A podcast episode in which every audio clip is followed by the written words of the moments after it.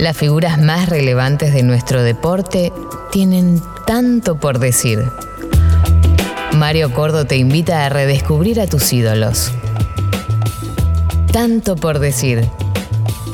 Ha pasado de ser asistente de Sergio Hernández a asumir la pesada responsabilidad de ser el entrenador de la selección argentina de básquet. Divide su tiempo profesional entre el combinado nacional y el hispanoamericano que milita en nuestra Liga Nacional, en la cual supo consagrarse campeón dirigiendo a Boca en el año 2007. Hoy nos visita, en tanto por decir, Gabriel Picato. Para mí es un, placer y es parte de, mi rol, eh, un rol como entrenador, poder comunicar aquellas cosas que hacemos y si no estuvieran ustedes del otro lado y no generarían cierto interés, nos veríamos limitados en nuestra actividad. Así que el agradecido soy yo por darme la oportunidad de mostrar y de, comunicar lo que estamos haciendo. Eh, gracias por la consideración, pero, pero también forma parte de, que esto es un, digamos, es importante, pero no es lo más importante. Lo más importante es lo que ustedes hacen en el campo, la estrategia, la planificación, el llevar adelante un grupo, un grupo que tiene una, mucha exigencia porque tiene, una, tiene mucha expectativa. Entonces, em, lo de la comunicación, lo de la prensa, lo de, lo de estar abierto al diálogo eh, para, para los que somos externos, es importante, pero es secundario, lo sabemos. Sí, es verdad. Yo creo que nos tiene que distinguir lo que hacemos dentro del campo, pero eh, siempre lo tomo como un complemento importante, porque si del otro lado el, periodista eh, hace la pregunta correcta y en un marco de respeto y de, un entorno saludable, uno puede eh, explicar aquellas cosas y aquellas decisiones que, que toma dentro del campo y que a veces pasan desapercibidas, ¿no? Entonces, podríamos decir que eh, construir esta, esta relación periodismo y, entrenadores me parece un desafío interesante. Sí, y sobre todo porque en el último tiempo, no sé si, se me ocurre que sí, que no solamente básquet consumís a la hora de, de estar escuchando, leyendo prensa, viste que se ha desvirtuado un poco esa relación, que que por momentos, no sé si se escapa del diálogo, pero sí como que es una cuestión de, un juicio, ¿no? Como de, como de un apuntamiento, como de una cuestión de estar en un, en un banquillo de acusado de protagonista.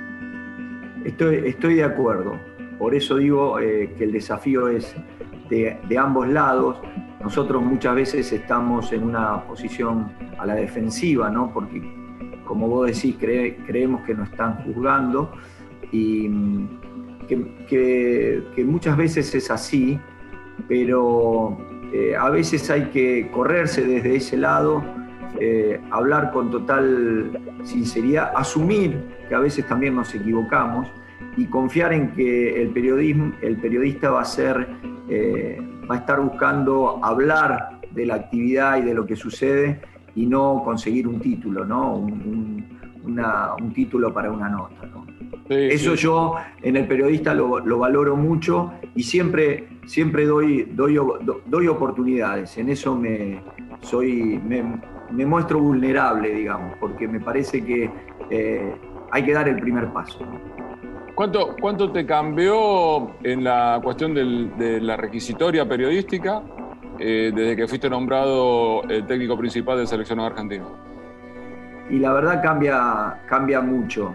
Eh, yo, en lo personal, tengo, intento mantener un perfil bajo porque así, e, eso es acorde a mi naturaleza, ¿no? Eh, pero eh, desde que tomé esta etapa de transición en la selección, el requerimiento es mucho mayor y los pequeños logros se magnifican igual que eh, los pequeños traspiés, ¿no? Entonces hay como un foco de atención mucho más importante y se magnifica todo, lo bueno y lo malo, y hay que saber transitar ese, ese camino eh, con la mayor tranquilidad. Y es como que dije, digo siempre, lo que está en mis manos eh, y que depende de mí sí, me hago eh, entre comillas, la mala sangre, y lo que no depende de mí es como que lo intento dejarlo fluir porque si no es, muy difícil. Realmente uno eh, pierde mucha atención, mucha concentración si quiere tratar de, eh, de influir sobre cuestiones que no están en, tus manos. Es particular, te escuchaba decir recién de, de intentar mantener tu natural perfil bajo, y lo pienso muchas veces de, varios de ustedes, los protagonistas, ¿no? De, los, ya sea de los deportistas que están dentro del campo como de los entrenadores, sea cual sea el deporte. Cuando me hablan de timidez, me hablan de, que son vergonzosos. Perfil bajo, por ejemplo, también.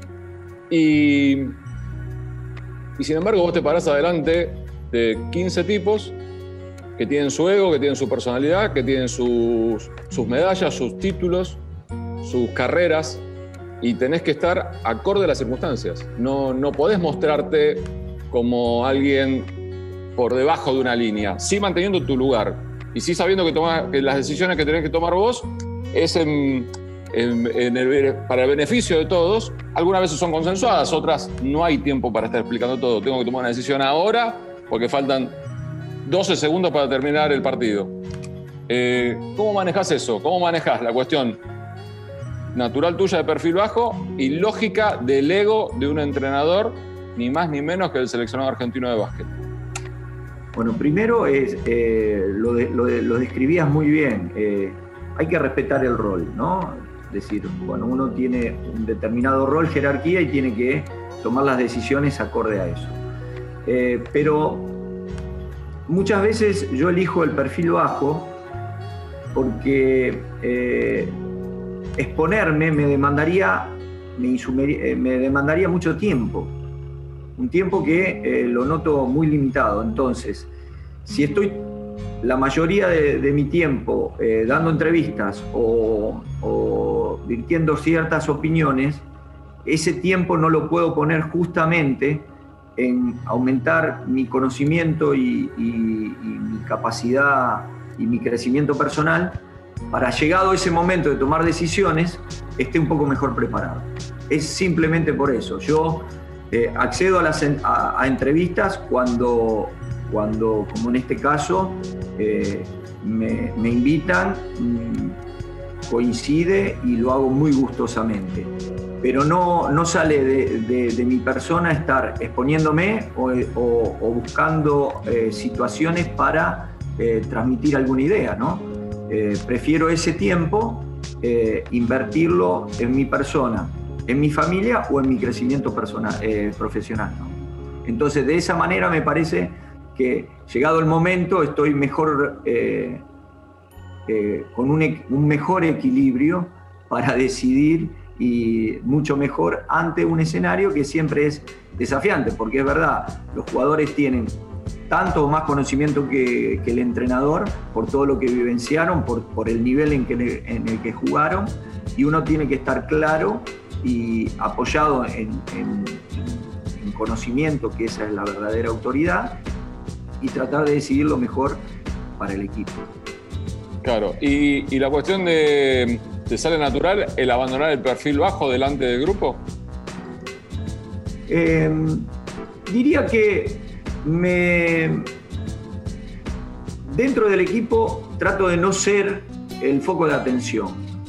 Eh, me gusta un liderazgo mucho más horizontal, eh, donde eh, participen las distintas áreas de forma interdisciplinaria y dándole a cada, a cada uno su lugar no, no lo necesito, no necesito ser el, foco de atención como, como mucha gente quizás imagina y dice, bueno, el entrenador, todo eh, alrededor del entrenador. No, no, no es mi caso. Sé que, que ocupamos un lugar muy importante, eh, donde creo que lo, más importante es recrear escenarios favorables a las características y acordes a la característica de los jugadores que, dirigimos.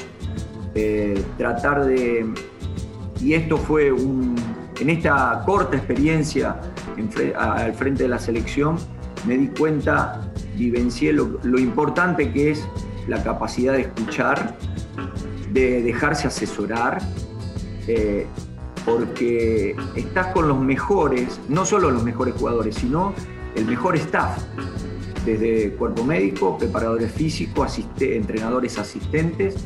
Entonces me parece interesante eh, verlo todo, ponerse como observador de la situación y escuchar. Creo que hay observación y, eh, en la observación y en la escucha se toman mejores decisiones. Que muchas veces en, los clubes, en el día a día, te volvés más un todólogo, ¿no? Tenés que hablar de, todo e intervenir en casi todas las áreas y eso aumenta la probabilidad de, error. Estoy hablando con Gabriel Picato, seleccionador argentino de básquet. Eh, ¿Cuántos años trabajaste con Oveja, Gabriel? desde el 2003 al 2006 y después 2015-2016 eh, como asistente y estuvimos mucho tiempo, estuve mucho tiempo compartiendo distintas selecciones, no dirigidas por él, pero sí donde él elegía al entrenador y el entrenador a su vez me elegía como, como entrenador asistente. Eh, mucho tiempo, diría que ese vínculo comenzó en, agosto del, 2003 y lo considero a Sergio Hernández como mi maestro eh, porque fui descubriendo una gran persona. Y bueno, a nivel profesional no tengo nada que decir, sus hechos hablan por sí mismos, ¿no? Pero eh, como persona, eh, fue el la primera persona dentro del ambiente que me di cuenta que era eh, una persona prácticamente normal, digamos. ¿no? Eh, los entrenadores generalmente pecamos de obsesión, de perfeccionismo, y no es que él no lo tenga, lo tiene en su justa medida. tiene la, la, capacidad de entrar en el rol profesional y de salir rápidamente y, no, no prolongar ni en exceso ni los buenos ni los malos momentos, cosa que a mí eh, a nivel personal siempre me costaba mucho. Un, partido perdido quizás lo, lo, llevaba en mi mente durante muchos días, ¿no? Y cuando empecé a trabajar con él dije, bueno, realmente hay otra, otra forma de transitar la profesión mucho más saludable, mucho más eh, eh, amena, entonces no sé si lo logro hoy, pero fue una cosa eh, a, observar y a aprender. Me, da la cuenta más de 17 años de conocimiento, entonces. No importa si has ido trabajando al lado, un poquito atrás o un poquito adelante. Eh, yo considero que, eh, ni hablar entre ustedes se me ocurre lo mismo, pero si nos sentamos a ver. ¿Sos futbolero, Gabriel?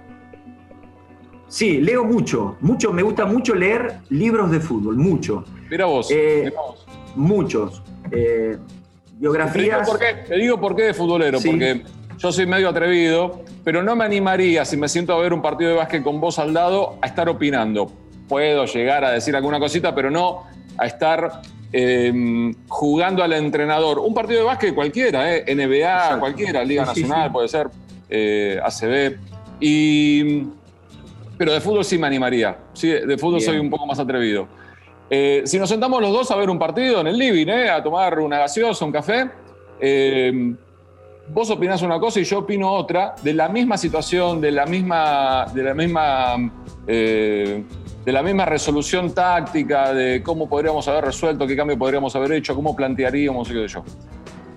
Ustedes, estudiosos, mínimo, con un porcentaje menor, pero obsesivos al fin, eh, eh, estrategas, eh, muchas veces seguramente han discutido por cuestiones del equipo y, de básquet.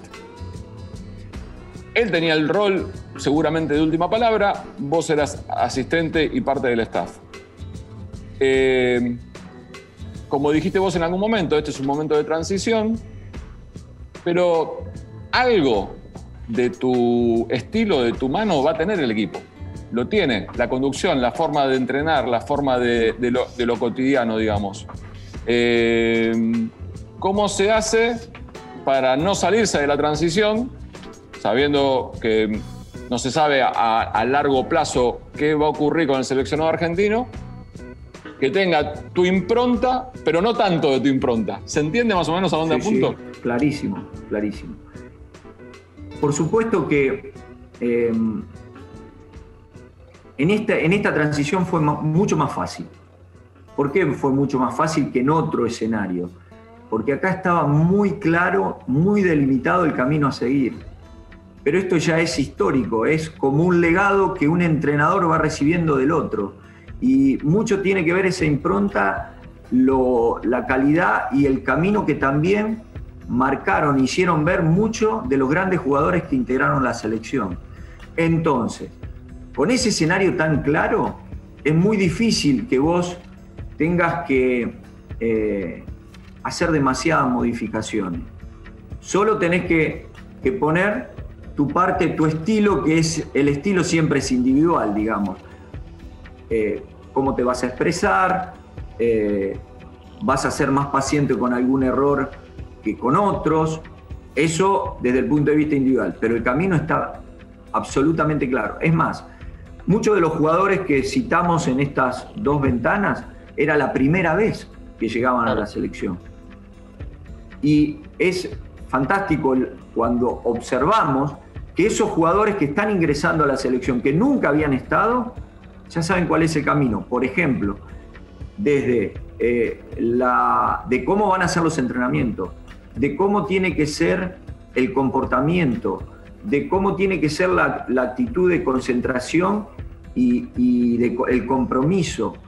Eso ya, esa base ya está, no se discute, no se, no se modifica. Sabemos que vamos a, entrenar de determinada manera, en determinados turnos, que las sesiones de tiro van a tener eh, cierta, eh, ciertas condiciones.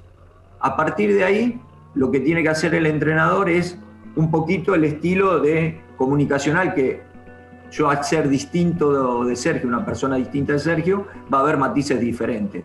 La esencia la esencia, los principios, los valores, los principios del juego, los valores a nivel espiritual que hemos son los mismos. Y entonces eso me parece muy interesante y al vivenciar esto, me imaginaba, digo, qué bueno sería poder trascender de esa manera en los distintos clubes. Si los clubes podrían eh, tener eh, un poquito de, más de certeza a futuro, poder programar y mantener staff técnicos y, ir generando una filosofía, primero institucional y después una manera de jugar, ¿no? Eso, eso me parecería eh, un, buen desafío para, la Liga Nacional, ¿no? Muchas veces en, en la Liga Nacional cambiamos permanentemente, ¿no? Entonces no, podemos eh, eh, desarrollar un estilo que en definitiva a largo plazo es lo que te permite estar más cerca de ganar. ¿no? sobre parece todo, a mí... Eh, sí. perdón, perdón, perdón, dale. No, sobre todo en, equipos que no cuentan con presupuestos muy abultados, ¿no? Porque lo podés hacer porque tenés un gran presupuesto, perfecto, bienvenido y estaría buenísimo que los 20 clubes tengan un alto presupuesto. Eso no es, no es lo real. Eh, entonces sería lo más aconsejable poder seleccionar, primero tener una filosofía clara institucional y a partir de ahí elegir y tratar de mantener en el tiempo ese, eh, ese estilo, ese desarrollo. Te decía, me parece a mí, o indirectamente esa filosofía que vos le marcás a la selección argentina, se la adjudicás más como responsabilidad de los jugadores que han estado durante estos años que a los entrenadores. No, creo que van de la mano, van de la mano, van de la mano, porque em, los, los, grandes jugadores que, que, pasaron por la selección tuvieron vivencias a nivel eh, internacional eh, de eh, lugares de altísimo, de altísimo nivel, como puede ser la NBA, donde ellos, sin lugar a dudas, aportaron y, hicieron ver que hay otra forma también de hacer las cosas.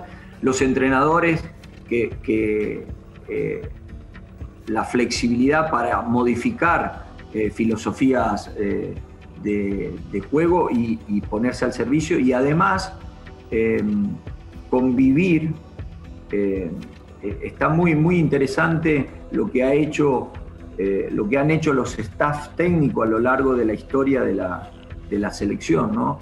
Los mejores citaron a los mejores y, en una muestra de generosidad convivieron y, desarrollaron eh, una, una, relación que no sé si en muchos deportes ha pasado. Y eso me parece que habla muy bien del todo, ¿no? Porque poder, poder eh, citar a colegas que son tan buenos como el entrenador jefe eh, eh, y viceversa, ¿no? Lamas Hernández, Hernández Lama, sumar a nombres como Néstor García, ponerse al servicio de, me parece que es, nos tenemos que sentir orgullosos de eso. Claro, entiendo. ¿Podemos hacer una pausa, Gabriel? Claro que sí. Y después seguimos charlando con Gabriel Picato, él en Río Gallegos, yo desde Buenos Aires. Mario Cordo te invita a redescubrir a tus ídolos. Tanto por decir. Gabriel, em, el seleccionado argentino de básquet tiene mucha relación con lo que terminabas diciendo en el bloque anterior. Em, es un caso muy curioso en el deporte argentino que desde el 93 a, la fecha, vos sos el quinto entrenador que está al frente del equipo. Fueron casi cuatro años de Vecchio, después vino Julio, después vino Rubén, después se fueron alternando Julio y Oveja, incluso se alternaban, como lo marcabas vos, eh, acertadamente, uno siendo asistente del otro. Y esa hegemonía de ese, de ese cuadrado mágico, para decirlo de alguna forma, la, rompió tu, designación. Eh, se me ocurre que es una responsabilidad muy grande, un orgullo, indudablemente, pero eh, vuelvo, quizás tiene un poco de relación con lo que hablábamos anteriormente, la cuestión del estilo propio, pero sabiendo que hay, una, hay algo muy marcado que si se respeta y si más o menos hacen las cosas parecidas, el, éxito que uno, el éxito o el objetivo que uno busca está, está al alcance, digamos, se puede, se puede lograr. Es, así, es así. Voy a decir, lo primero, eh, cuando me, Porque acá lo más importante es eh, rescatar algo que a veces pasa desapercibido que ante los hechos que todos conocemos de la gran oportunidad de Sergio de, poder ir a dirigir a Europa, se plantea, bueno, ¿cómo continúa esto? Una nueva dirigencia decide apostar por aquello que estaba bien hecho y darle continuidad al proceso, por encima del nombre. Porque yo podría, yo fui el, elegido, primero me, surgió eh, esto que vos decías y en ese orden dije, terrible responsabilidad. Y después, mucho tiempo después, apareció el orgullo, digamos. Mi cabeza, en mi mente, estaba pensando en eh, la responsabilidad que estaba asumiendo, ¿no? Pero primero decir eso, que podría haber sido Silvio Santander y hubiese sido, de mi parte, eh, lo hubiese afrontado con la misma, el mismo compromiso. Eh, y uno de los motivos que me mm, eh, gran, decisivo es darme cuenta que había que continuar, que el camino ya estaba marcado, no es que había que hacer cosas nuevas. Y, tener el respaldo del staff, una dirigencia que dice, esto que funciona bien, vamos a darle continuidad, que por lo general es todo lo contrario, ¿no? Eh, dirigentes que asumen eh, empiezan a marcar y quieren hacer las, diferentes cuestiones a su manera, acá había continuidad. Entonces, es una gran responsabilidad, pero es mucho más fácil en el escenario que me tocó decidir. Em, entonces, ante todo eso, no hay que cometer los grandes errores, porque el camino está marcado, la forma de trabajo está, está más que clara. Eh, hay que poner un poquito de lo, del estilo eh, personal eh, en juego. Y seguimos funcionando exactamente de la misma manera. Silvio Santander se, encargó de la parte defensiva, Maxi Segerman del scouting del equipo rival, hablo del área técnica, ¿no? Juan Gatti desde el scouting individual eh, propio y, del adversario, y yo viendo la parte ofensiva, viendo un poco el todo y la parte, haciendo más énfasis en la parte ofensiva. Y el funcionamiento fue, claro, si hubiese estado Sergio, por supuesto que eh, es eh, un entrenador con mucha más experiencia. Pero digo, considero que pudimos suplir con un trabajo interdisciplinario y un trabajo mucho más eh, metódico, cualquier falencia a nivel eh, individual, que si hubiese estado Sergio la hubiese absorbido por propia experiencia. ¿no? Claro. ¿Y en dónde encontraste eh, las dificultades? La, mm, lógicas, las dificultades. Cuando empezás a trabajar en cualquier club, en, un nuevo proceso, para decirlo de alguna forma, te vas encontrando con situaciones que las tenés que resolver que en lo previo no lo, no lo habías contemplado. Es cierto que vos formabas parte del staff y que, eh, como lo decías anteriormente, la mayoría de las, eh, de, las rutinas para, para graficarlo las tenías incorporadas, pero, pero no es lo mismo, ¿no? No es lo mismo estar un paso atrás que un paso adelante. Sí, sí. Eh, la gran diferencia es sentir que em, la responsabilidad final es, de uno y la dificultad aparece cuando el resultado no es, el, esperado. al haber perdido con Colombia, ahí me di cuenta de, o sea, todo lo, lo sensible y cuánto se magnifica todo en, una, selección nacional. En todo, en todo deporte, ¿eh? Eh, me imagino lo que debe ser en el fútbol, la repercusión que tiene eso, como también eh, cuando, cuando ganás, ¿no? hubo partidos que, si bien fue fueron dos ventanas y fue algo en tiempo corto, fue muy intenso, pero muy corto, eh, en la primera ventana logramos eh, ganar los dos partidos, quizás no jugando a, buen nivel, y, bueno, pero lo lográs y, tiene también un impacto por encima de lo que vos juzgás como entrenador, ¿no? Es decir, ganamos, pero creo que no lo hicimos tan bien. Y cuando perdés, realmente...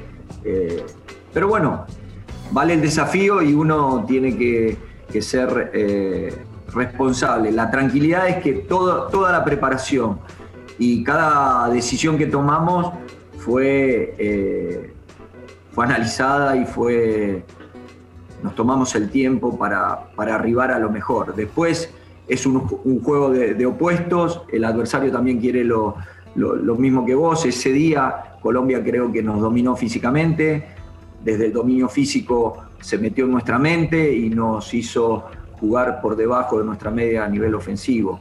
Eh, y bueno, ahí eh, el entrenador, en este caso yo, me hago cargo de, la responsabilidad del resultado final. Independientemente de los jugadores que trabajaste, que estuvieron en el grupo, que participaron de las ventanas, ¿hablaste con otro de los chicos que habitualmente están en las elecciones, pero por cuestiones de calendario no pudieron estar?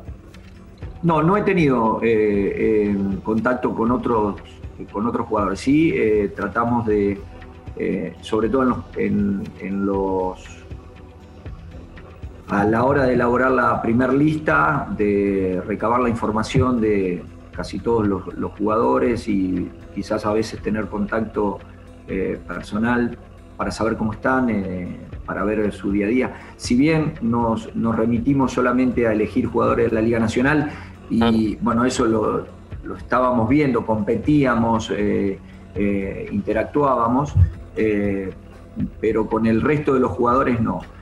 Tampoco hay tiempo, es muy corto el periodo, pero es muy intenso, muy intenso. Sí, pero por eso mismo, como no hay tiempo de entrenamiento, encima no hay, no hay tantas facilidades para los viajes internacionales, pensaba que capaz que un, esto, un Zoom, una, una comunicación telefónica, eh, mantener un diálogo de un par de minutos con tipos indudablemente que son hoy por hoy eh, los, estandartes del, seleccionado, como son Escola, eh, Facundo, la Provítola, digamos.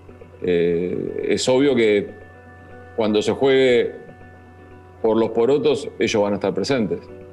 Sí, seguramente, seguramente. No, no, no, no, no hemos tenido, no, no ha sido coyuntural quizás. Eh, lo que mantuvimos más relaciones con aquellos que eran probables de, ser seleccionados. Sí, sí, te entiendo. Eh, y eh, fue, fueron momentos de mucha intensidad con el staff y porque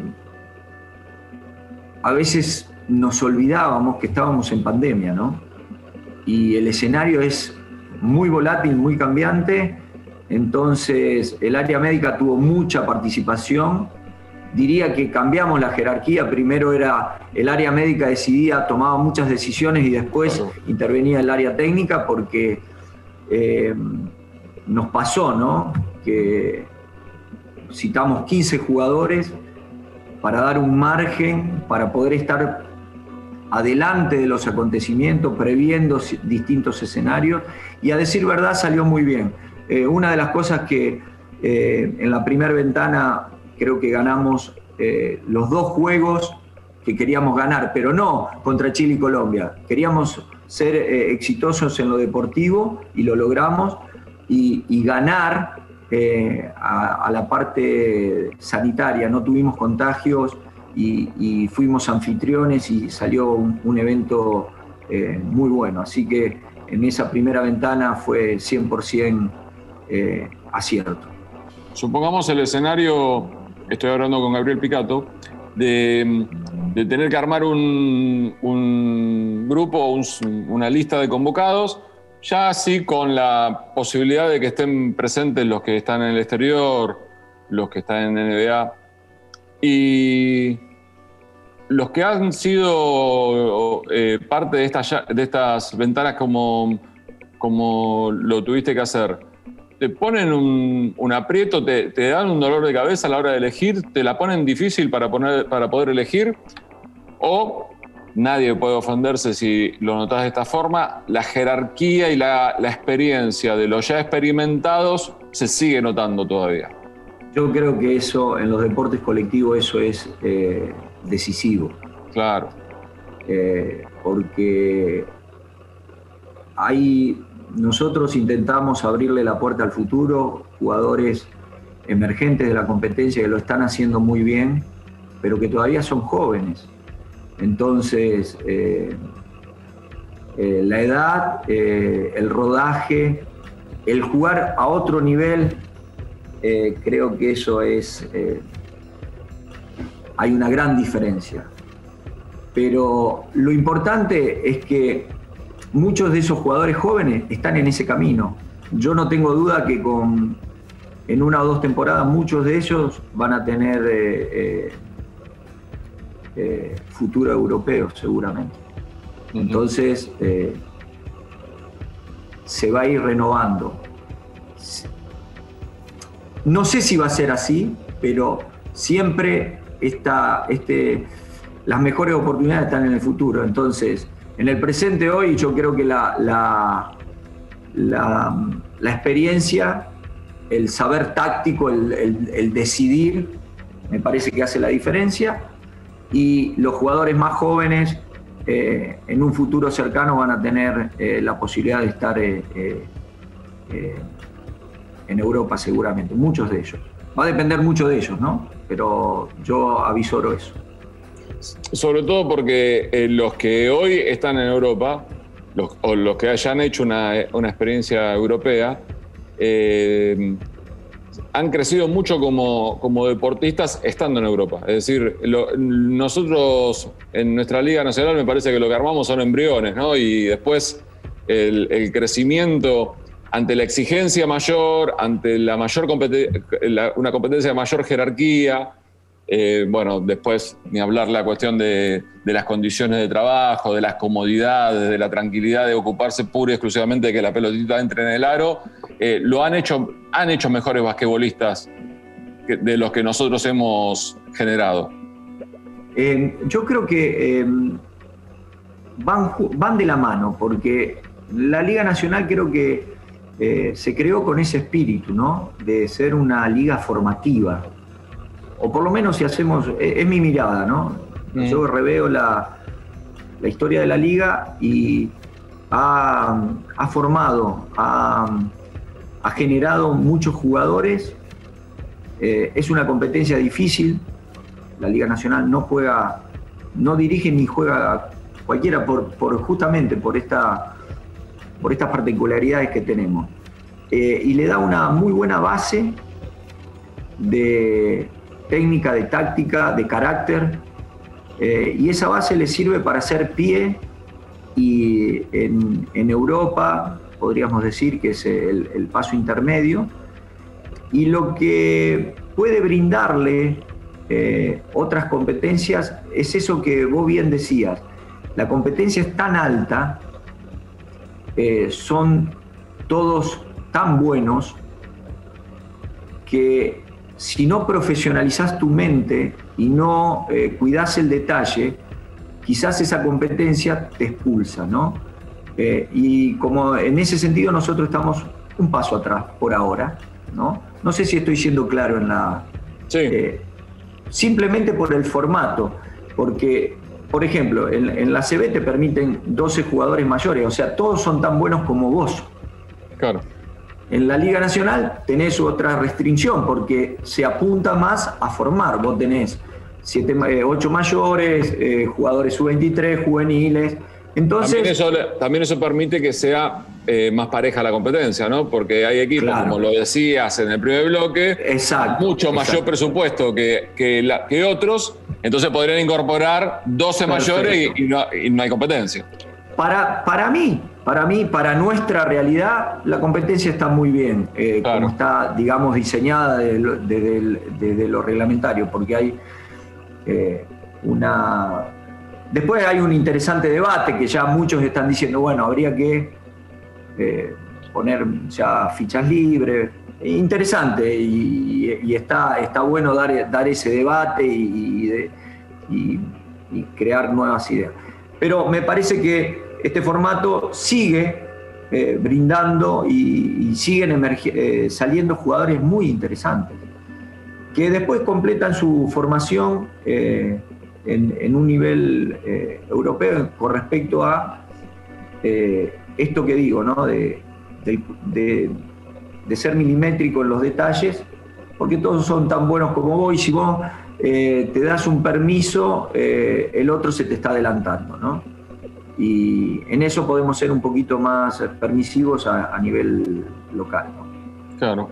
Eh, cuando llegó el momento, cuando de concretarse el paso de Facundo Campaso de, Real Madrid a la NBA,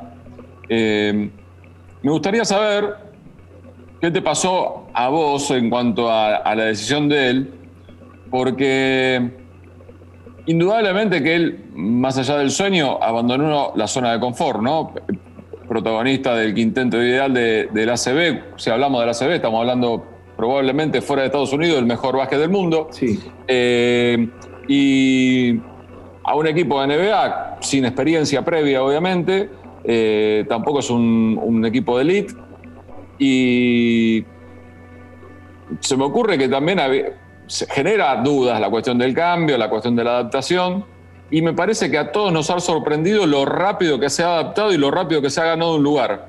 Pero vuelvo a decirte, yo soy muy atrevido y opino. Me gustaría saber lo que te pasó a vos y, lo que te pasa a vos hoy viéndolo. a mí me, parecía que no conozco el, no, conozco de adentro eh, la NBA, ¿no? Eh, y es muy importante conocer más para poder eh, dar una, una, opinión. Pero sí,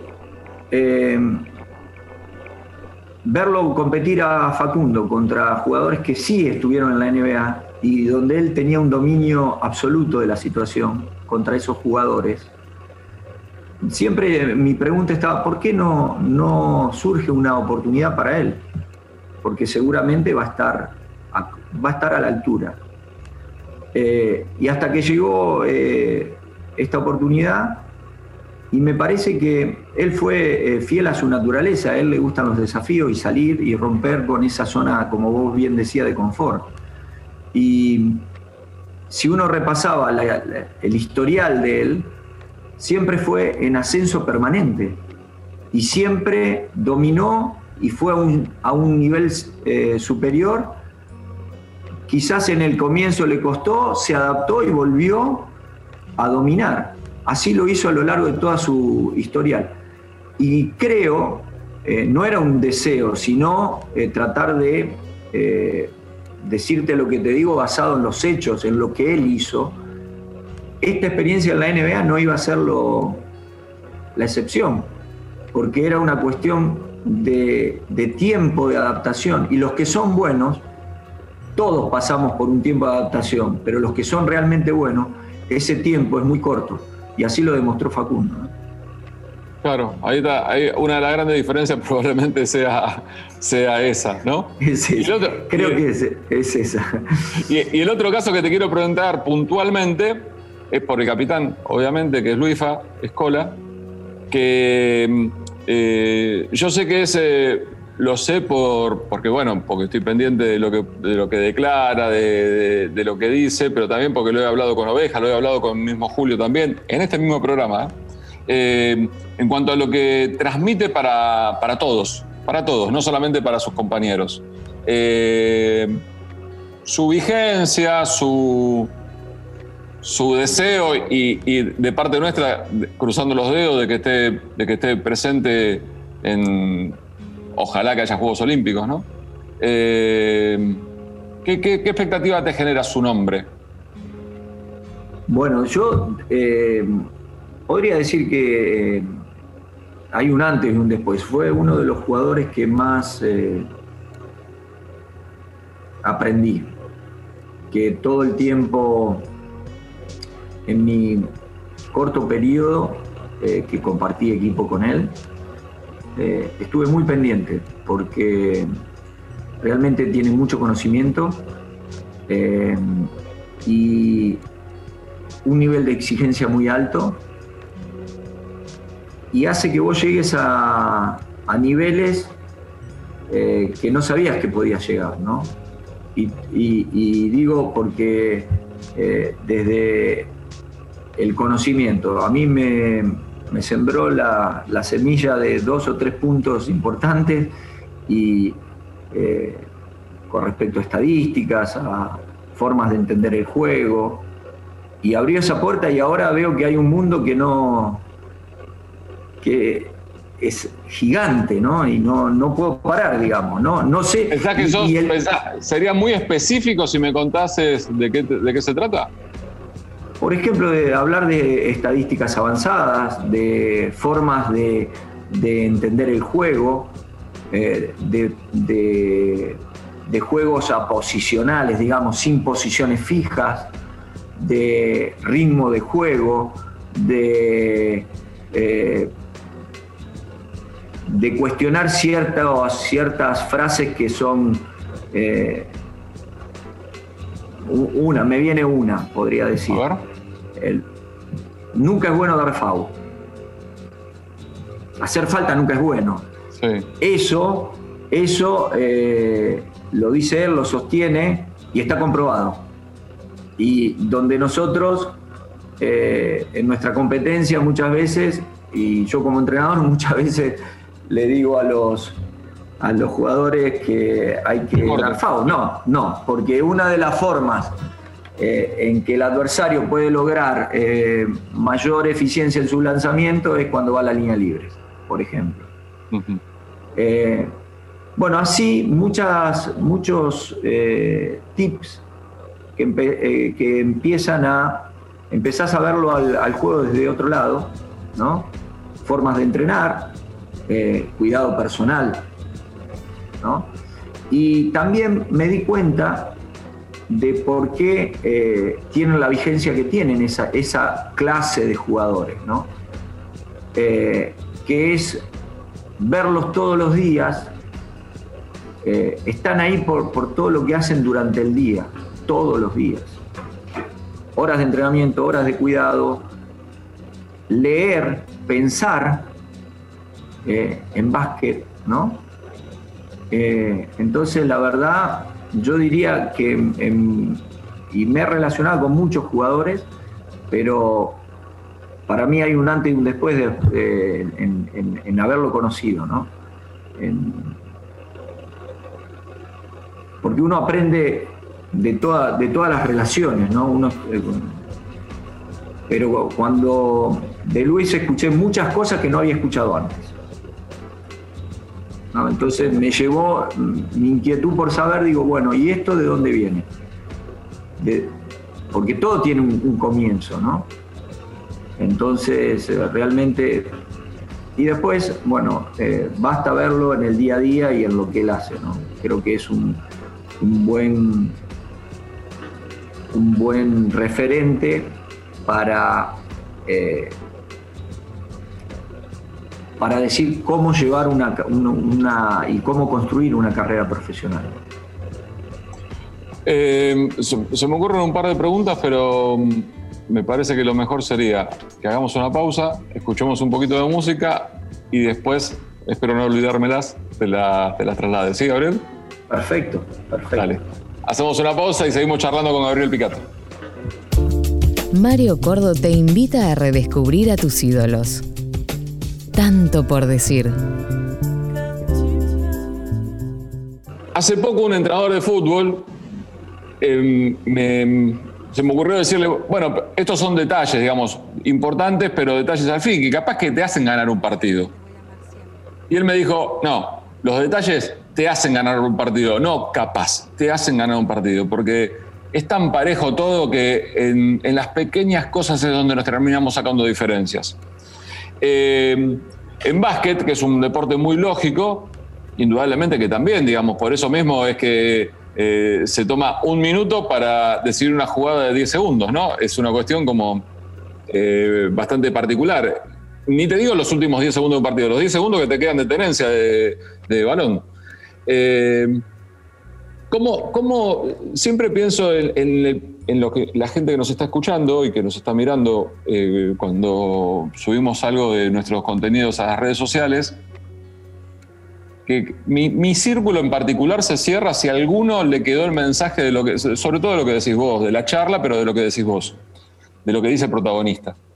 Eh, ¿Cómo se puede adaptar a la vida de cualquiera de nuestros amigos, de cualquiera de las personas normales?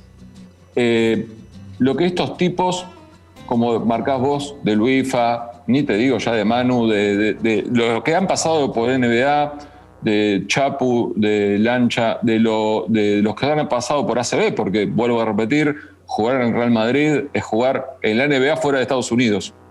Eh, ¿Cómo se puede adaptar esos pequeños detalles cotidianos para que la vida nuestra sea un poco más si se permite el término, exitosa?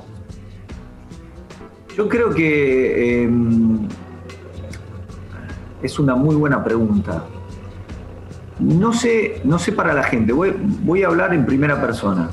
Por favor. Porque, porque de, de estas relaciones, de, conocer esto, esta clase de jugadores y convivir con ellos, eh, empecé a aplicarlo en, muchas de esas cosas a, mi vida que no tiene que ver con el básquet, pero sí tiene que ver.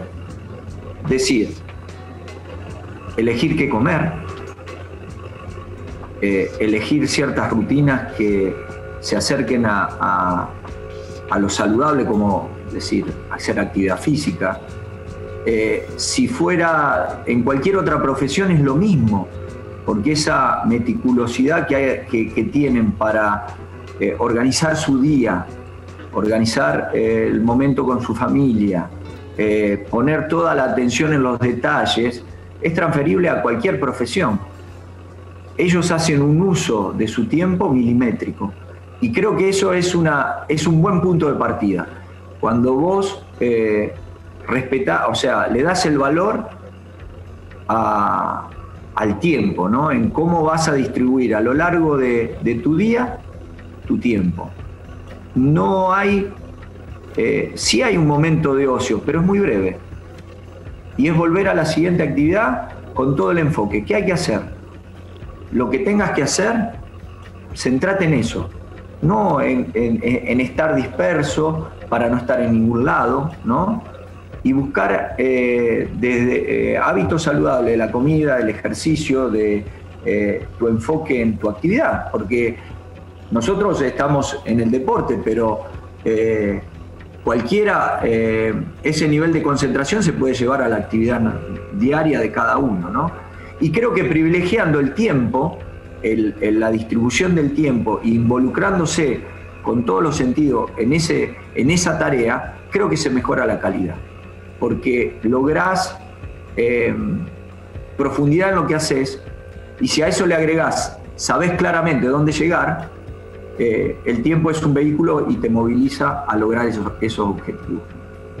Sí, no, tengo duda que, es adaptado, eh, adaptable para, cualquier actividad y para, para, cualquier persona. Por eso mismo intentabas como salirme del foco deportivo para ver si lo podíamos volver lo más mundano posible, pero eh, también creo, no sé si te pasará a vos, por ser testigo privilegiado y conductor ahora, de, un grupo como este, de, que ha marcado al deporte argentino, la historia del deporte argentino, que yo no sé si es, no hay discusión la cuestión de la calidad técnica y deportiva y basquetbolística que tienen. Pero yo no sé si no se han ganado el lugar que se han ganado en la historia de nuestro deporte por la inteligencia que tienen. Inteligencia y fortaleza mental. Porque vuelvo a repetir, todos los días. son dos cosas distintas, ¿no? Sí, la, inteligencia, entiendo inteligencia como esa capacidad de adaptación ante una situación, un problema, adaptarte. Y fortaleza mental es saber que mañana vas a tener que hacer un gran sacrificio nuevamente y hacerlo. Y que vas a, tu cuerpo te va a doler y que vas a tener que volver a hacer esa rutina para ser mejor. Eh, esa constancia en el esfuerzo creo que es la diferencia. Eh, hay muchos jugadores que son tan buenos técnica y tácticamente y físicamente, pero si no está el componente de, yo lo denomino fortaleza mental, pero eh, eh, es muy difícil. Y creo que eso que es invisible es lo que hace la diferencia, esa constancia, ¿no? El ver detrás, porque muchas veces se ve al jugador definiendo con un brillante medio gancho, cercano al aro, pero poca gente ve la cantidad de horas que ese jugador invirtió eh, en ese movimiento técnico. ¿no? Y eso me parece que es el resultado, todo ese trabajo, todo ese esfuerzo después se materializa en, resultados.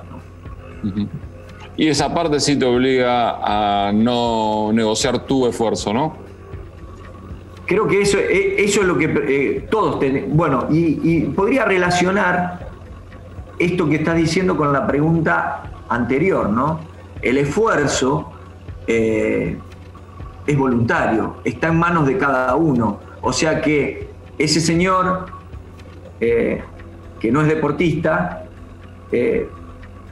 puede imitar a, un, a una superestrella esforzándose eh, en su trabajo diario, eh, intentando ser eh, una mejor persona, digamos, ¿no? Eso, eso sería, y está en manos de cada uno. Yo creo que sin esfuerzo es muy difícil lograr algo. No, no alcanza solamente el talento. El talento es una parte muy importante, pero eso hay que desarrollarlo. Y eh, jugadores de elite lo hacen eh, todos los días. y eso necesita, yo siempre, y para meternos un poquito así, toco de, con mucho respeto eh, al fútbol, lo de Messi es algo increíble. Todos me, los Leíste la, me leíste la mente porque te juro que te quería preguntar qué leías de fútbol de lo que dijiste anteriormente. Te interrumpí feo y me, odio en este momento, pero, pero hay una conferencia de prensa de Guardiola en donde dice, este muchacho es el mejor de la historia, porque él hace todo excelente cada tres o cuatro días en cada partido cada tres o cuatro días. Es, muy difícil eso, es muy difícil, es muy difícil. Por eso, eh, yo eh, verlo me agota, verlo me agota, porque todos los partidos está... Eh, y además, somos como público, somos muy exigentes, ¿no? Y, y muchas veces vertimos críticas y quizás nosotros no podemos mantener en nuestras vidas un, esfuerzo sostenido de 10 minutos de concentración, ¿no? Eh, eh, entonces, eh, creo que ellos tienen una mente, además de las condiciones, una mentalidad que, les encanta el desafío y, y, ese esfuerzo es permanente, es permanente. Yo estoy maravillado de ver jugadores que rindan a a alto nivel todo el tiempo. Es muy difícil eso, muy difícil, porque me cuesta a mí, me cuesta a mí eh, muchas veces de un partido al otro y, mm, y, no tengo todo el foco de atención que tienen, que tienen estos jugadores. O sea que ellos no solo tienen que hacer el trabajo, sino que están expuestos bajo una lupa gigantesca, ¿no? Es, por eso, es, por esto que, porque el deporte en general, el básquet en particular, eh, para mí el básquet está, a veces está un paso adelante del resto de las disciplinas colectivas. Eh, esta cuestión de ir estudiando y, buscando los vericuetos, sobre todo de la mente, eh, digo, es por esta razón que hoy vemos que el hombre el, el récord de NBA está en LeBron, que el récord de fútbol de Champions League está en Messi o en, Cristiano Ronaldo. Es decir, que, vivimos en una época en donde pareciese que los mejores atletas son los actuales, dejando atrás a enormes talentos. Digamos, cuando vos te pones a repasar, por ejemplo, no sé, los goles de Diego en el Nápoles, ya está superado por 4 o por 5, pero ninguno es mejor que Diego. Pero sí lo han superado, digamos, ¿no? Sí, sí, sí. Creo que, esta es, la, es una ley de, la evolución, ¿no? Todo va, todo tiende a, mejorar, pero hay que situar cada, cada jugador en su momento y, basta revisar el pasado también. Maradona eh, rendía siempre, es, muy, es una palabra fuerte el siempre, ¿no? Eh, o sea, la excepción era no tener un buen juego, donde eh, por lo general eh, hay que prepararse mucho más, por eso son, por eso son extraordinarios, por eso, por eso son extraordinarios, porque van más allá, es así de simple. Es así. Gabriel, ¿qué lees de fútbol? Me gusta mucho eh, las biografías, eh, me gusta leer mucho de metodología de entrenamiento. Creo que creció mucho el fútbol en ese sentido. Eh, sigo dos, dos periodización táctica que tiene que ver más con, digo, el estandarte como entrenador es Mourinho eh, y, Guardiola con, la escuela del Barcelona, donde hay puntos, de eh, hay puntos en común, pero eh, tienen pequeñas diferencias que son sutiles y, e interesantes poder, poder, poder analizarlas. ¿no? no logro entender el juego del fútbol de ver qué está sucediendo dentro del campo pero sí eh, la lectura, ¿no? Eh, me gusta mucho todo lo que, todo lo que expresa Valdano eh, en sus libros. Eh, las biografías de Cruyff, que hay muchas y diversas, también me resultan interesantes. Eh, y hay ahora mucho material en cuanto a, lo que te decía, metodología, formas de entrenamiento, periodización, eh, que intento traspolarla a, nuestra actividad en, las cuestiones que creo que, pueden ser adaptativas.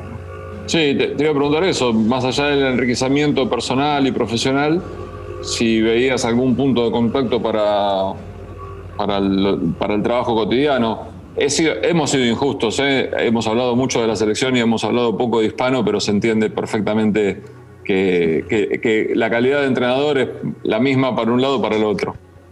Sí, eh, creo que hay muchos puntos en común porque eh, tanto el fútbol como el básquet, digamos, son, deportes colectivos de invasión, entonces ciertos principios se, pueden, se podrían traspolar, pero más que tomarlo puntualmente a la lectura de un libro de fútbol, es que quizás una idea me permita encadenar y me dispare algo eh, con respecto a mi actividad específica. Entonces, en ese juego me interesa mucho eh, poder leer y ver eh, que a lo mejor un término, por ejemplo, en periodización táctica es el desarrollo de la idea del juego. Entonces, eso me, me lleva a mí a decir, bien,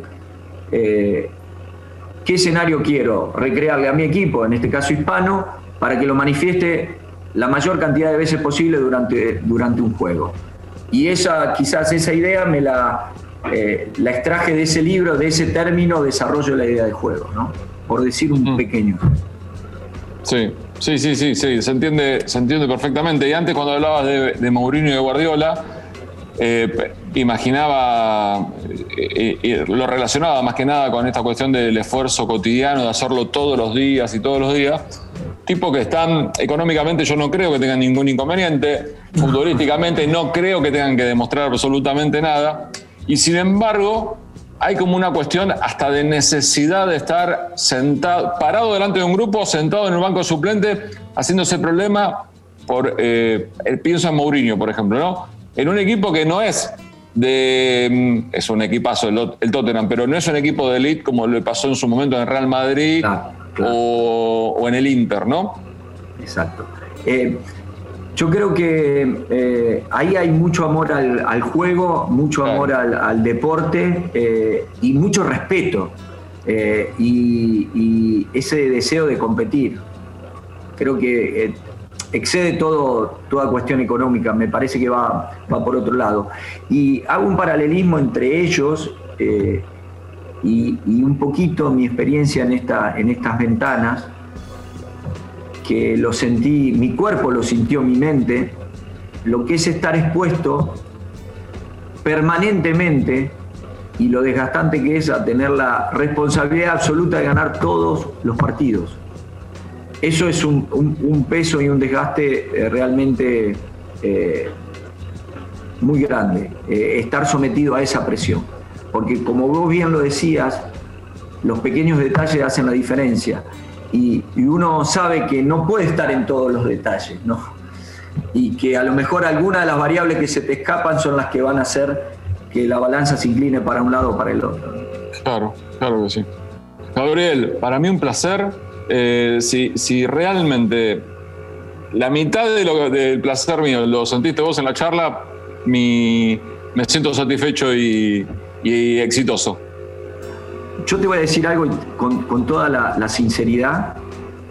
Eh, me sentí muy a gusto y además voy a, eh, no voy a coincidir con, el inicio de la charla, porque el periodista es tan importante como el, que es entrevistado. Eh, el periodista a través de la pregunta puede sacar lo mejor y, y siento, siento que en esta charla fue genuina fue genuino todo lo que dije y ojalá haya resultado un poco interesante para haya resultado interesante para lo, para lo que escuchen. Y, te agradezco porque me sentí respetado y muy, muy cálida la, la el ida y vuelta. Gabriel, un placer enorme. todos los éxitos que, por lo que venga por delante y un gran abrazo a tu disposición. Muchísimas gracias. Muchísimas gracias. Un gran abrazo. Gracias, Mario. Adiós. Tanto por decir. Una charla entre amigos.